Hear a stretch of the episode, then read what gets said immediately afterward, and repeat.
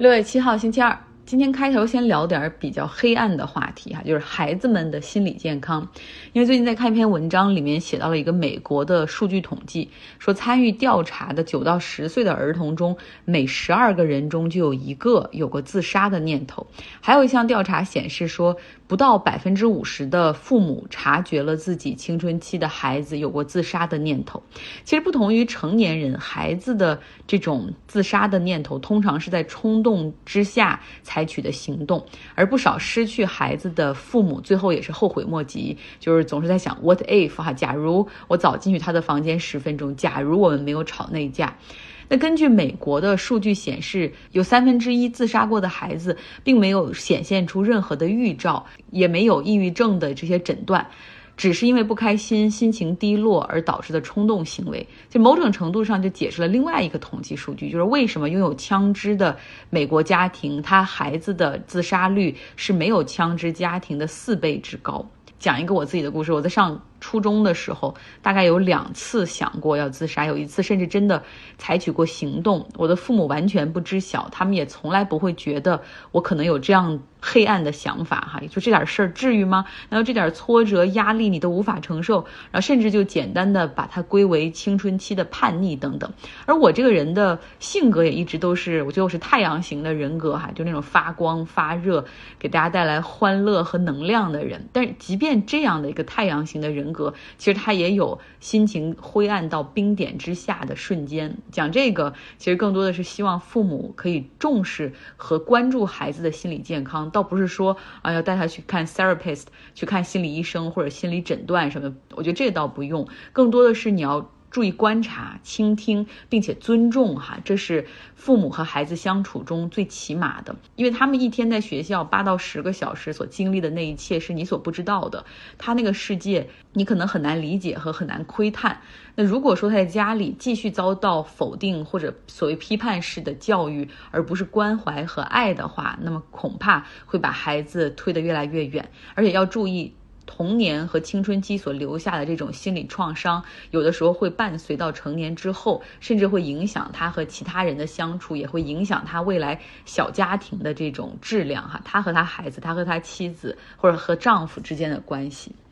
OK，来说新闻，来到英国保守党的议员，他们对党魁 Boris Johnson 进行了不信任投票。有二百二十一人支持他留任，一百四十八人反对。那 Boris Johnson 算是顺利过了这一关，可以继续的当保守党的党魁，也继续当他的英国首相。但是你想象一下哈，有一百四十八个人就要求他下课，这是一个多么高的水平。虽然是很尴尬，但是 Boris Johnson 就是说哈，就是咱们就翻过派对门丑闻的这一篇吧，票你们也投了，咱们现在可以 move on 啊，干点对这个国家有意义的事儿等等。那根据规则，其实十二个月之内，保守党的议员是不能够再发起任何针对 Boris Johnson 的不信任投票。不过英国媒体都这样点评说，Boris 他是赢得了这场战役 battle，但是没有赢得这场战争哈，没有赢得这个 war。首先是派对门丑闻的调查并没有结束，反对党表示会通过议会中的跨党派 committee 那种委员会对 Boris Johnson 继续进行调查，看他是否故意在议会质询中撒了谎。另外呢，保守党内的一些议员要求 Boris Johnson 走人哈，甚至还有一些议员去游说 Boris Johnson 的内阁成员，就要求他们劝他辞职。从过往的英国历史来看。像撒切尔夫人、特蕾莎梅这些前保守党的党魁，他们基本上是都熬过了那个不信任投票。但是呢，这个不信任投票基本上是他们事业的一个分水岭哈。没过多久，他们最后都选择了辞职。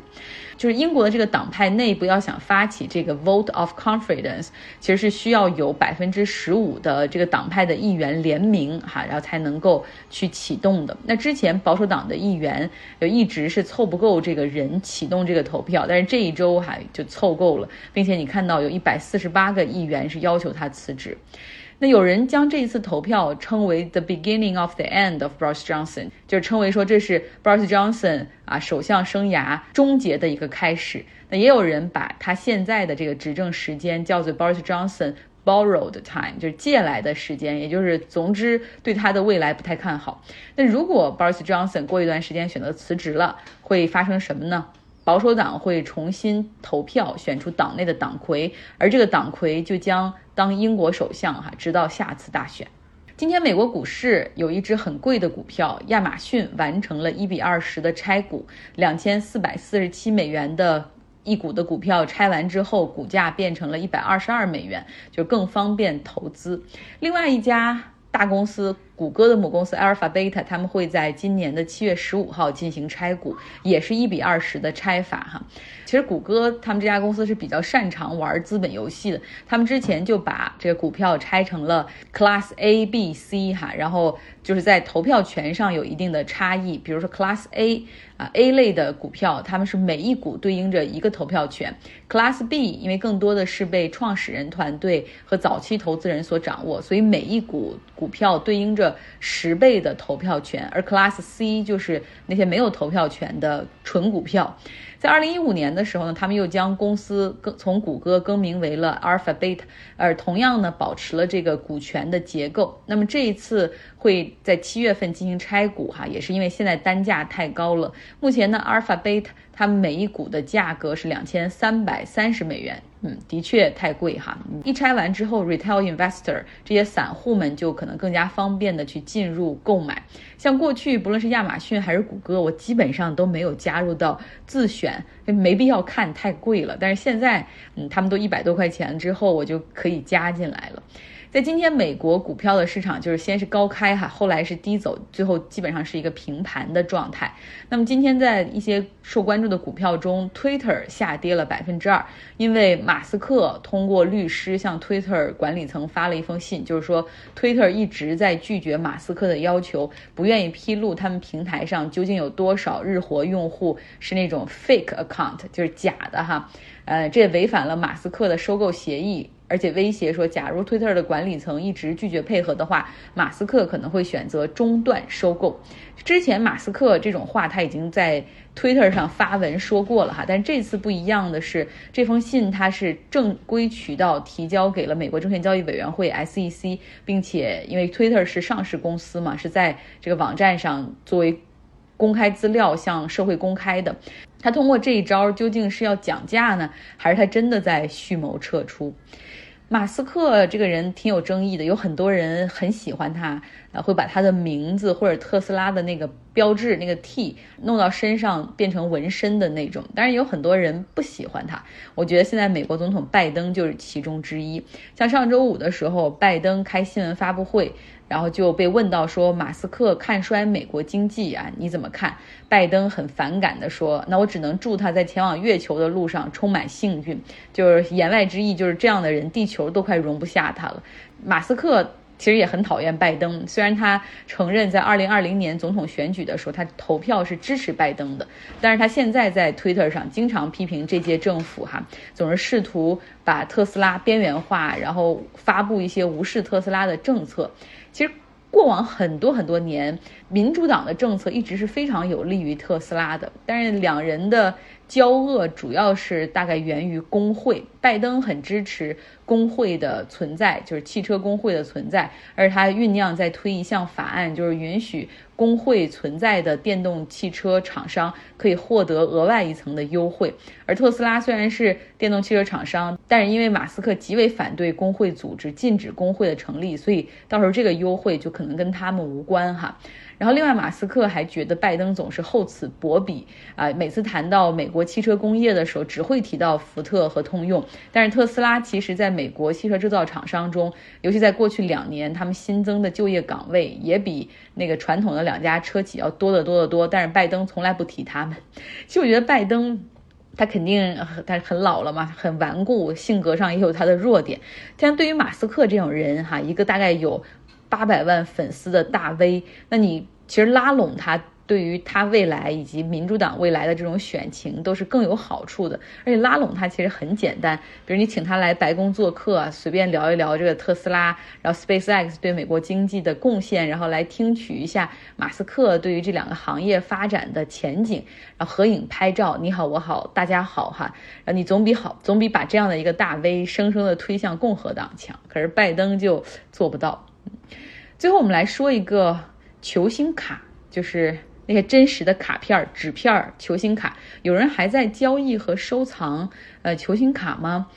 有哈，至少在美国好像还是一个比较活跃的市场。本周有一张呃勒布朗詹姆斯的球星卡将在他们的那个平台上叫 Gold In 上面进行拍卖，起拍价就是五十万美元，说最终可能会以六百万美元成交。啊，无法理解，说这是一张独一无二的球星卡，大概两年前推出的一个系列叫 Flawless 完美无瑕系列，然后当时呢，这个一套卡里面只发了五张，有三个 Logo Man 的一个卡片，然后其中有一个就是詹姆斯做做封面的。所以在考虑到詹姆斯现在的这个球技啊等等，这张卡片是独一无二，然后价格极其的昂贵，非常具有收藏价值。我看不到任何的价值，呃，球星卡，但是它既然有需有球，然后可以形成定价，反正它是有它的市场和受众的哈。这个球星卡的发行公司叫 Panini，是一家意大利的公司，创办于一九六一年。从七十年代开始，他们就开始看准了体育啊，这个球星卡什么体育卡片儿这条路。然后花了大量的钱和像国际足联、欧洲足联、各国的这种足联，还有像美国这边像 NBA、NFL 这些体育的联盟合作啊，花钱去购买他们的许可权来发布 trading Card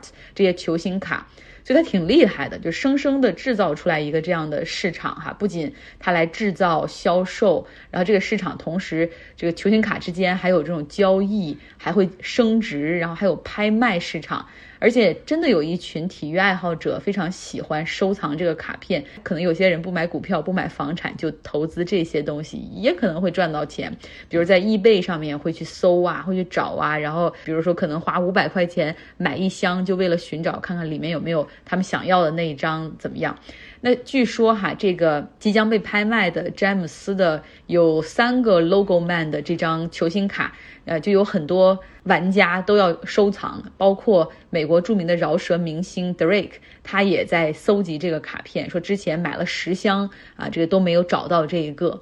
我今天看了这个新闻之后，真的是觉得啊，好厉害！就像 NFT 这样的概念都造出来了，然后没想到球星卡这样，好像感觉在上世纪九十年代什么，或者是本世纪初很流行的东西，依旧活得很好哈，依旧可以很火。在美国这边还有很多的 trading cards 球星卡的销售门店。或者是交易门店，我进去以后看都感觉能够闻到那种老掉牙生意的味道哈啊！但是他们都存活得很好。通常这个店主并不是赚这个卖球星卡的钱，通常他们自己也是收藏家，然后他们会在网上大量扫货之后发现极品弄去拍卖。像新泽西有一家门店的老板 Phil，他就是收藏爱好者，然后可能大量收藏中就一年能搞到一两张很厉害的、很火的卡片，然后放到他们的那个 Gold In 系统里。拍卖一张可以卖到八万美元，然后他就是说，就是很意外的，就是当社交媒体火了，就是流媒体的那些直播平台火了之后，也带火了球星卡，因为好像让这个市场更加的细分之后，有更多的渠道让这个让这个小团体又聚起来，然后同时又效益外应哈，这个群体又扩大了。好，今天的节目就是这样，希望你有一个愉快的周二。